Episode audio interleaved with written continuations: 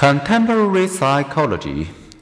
How has our understanding of biology and experience, culture and gender, and human flourishing shaped contemporary psychology?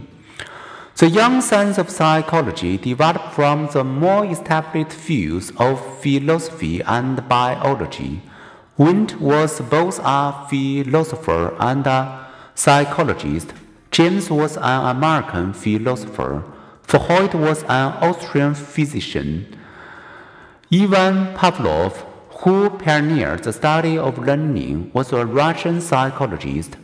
Jean Piaget, the last century's most influential observer of children, was a Swiss biologist.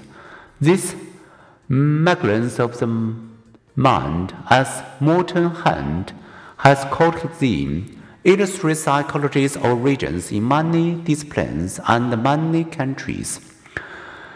Like those pioneers, today's psychologists are citizens of many lands. The International Union of Psychological Science has 102 member nations from Albania to Zimbabwe.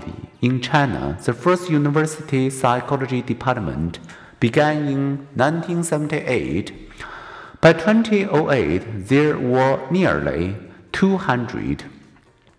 Moreover, thanks to international publications, joint meetings, and the Internet, collaboration and communication now cross borders. Psychology is growing and it is globalizing.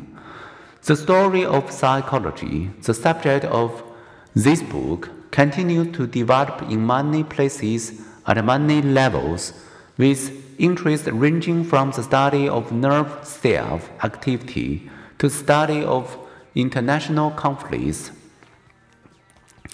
Evolutionary psychology and behavior genetics